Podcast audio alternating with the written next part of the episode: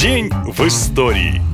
1 сентября 2004 года по всей Российской Федерации тысячи детей пришли на торжественную линейку в свои школы. Случилось это и в школе номер один города Беслана в Северной Осетии. Но для ее учеников линейка закончилась печально, и с тех пор в эту дату вспоминают жертв теракта в Беслане. Когда дети, родители и учителя были во дворе школы, на территорию ворвалась группа чеченских боевиков во главе с Расулом Хачба Уваровым. Они заблокировали здание и почти три дня удерживали 1128 заложников в нечеловеческих условиях. Вопреки тому, что тогда рассказывали по телевизору, террористы сразу выдвинули требования вывести российские войска из Чечни. Также сегодня известно, что Аслан Масхадов после случившегося предложил провести переговоры и обещал договориться с боевиками. Вместо этого 3 сентября была дана команда на штурм штурм. Он якобы случился после того, как внутри школы были взорваны две бомбы. Однако сами заложники утверждали, ни одно взрывное устройство, установленное террористами, не взрывалось. В результате погибло 334 человека, в том числе 186 детей. Большинство эпизодов этого теракта остаются спорными, а возможно есть и такие, о которых мы даже не догадываемся.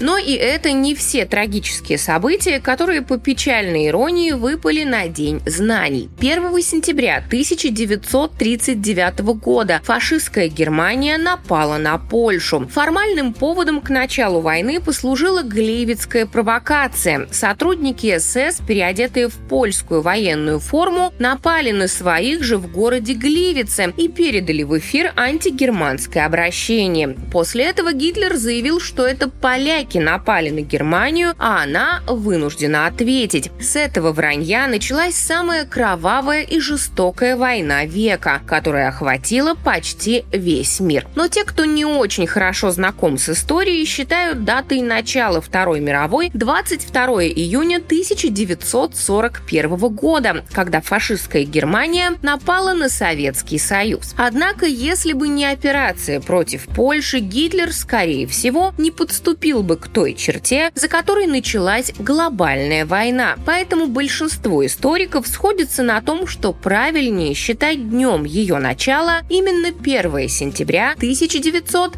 1939 года. На этом все. Больше фактов в следующем выпуске. Пока! Наша лента. Коротко и ясно.